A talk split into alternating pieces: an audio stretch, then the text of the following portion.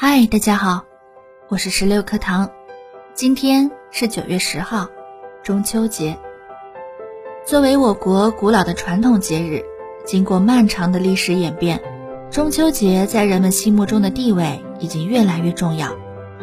中秋节是华夏民族岁时节日系统中仅次于春节的第二大民俗节日。中秋节有着独特的文化内涵。各地游子与家人团聚，一起欣赏皎洁的月亮，吃圆圆的月饼，喝美味爽口的甜酒，在人们心中产生情感共鸣，释放出浓浓的中华韵味。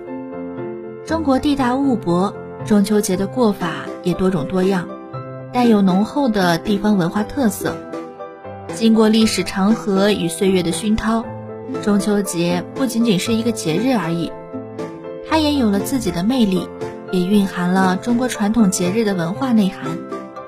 中秋节对中国人来说，不是一个普通的节日。从中秋节的食品到中秋节的娱乐活动，几乎每一样都具有浓郁的文化气息。团圆是中秋节永恒不变的主题。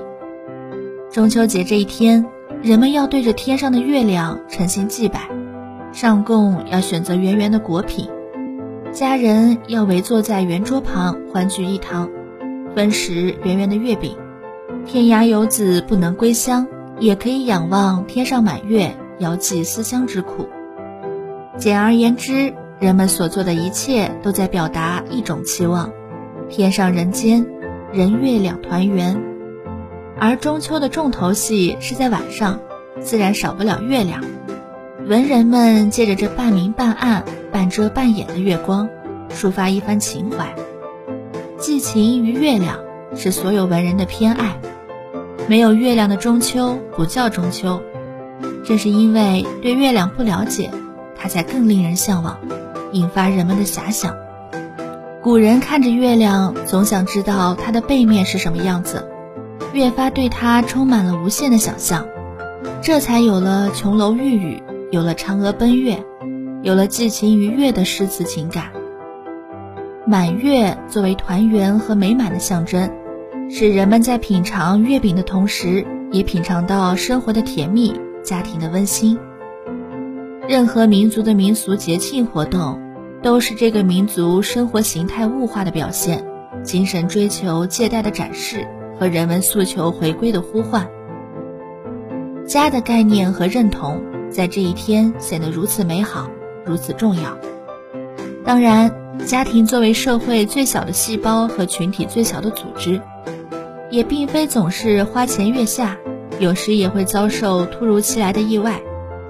诚如苏东坡在那首流传千古的词中所写：“人有悲欢离合，月有阴晴圆缺，此事古难全。”当我们享受中秋节的诗意时，应当感恩生活，感恩大爱，感恩家国。家国是我们生生不息的生命场和生存源。纵观中秋节的流风时序，可见清晰的家国理念的贯穿和演绎。如果说家要团圆美满，那么国更要统一强盛。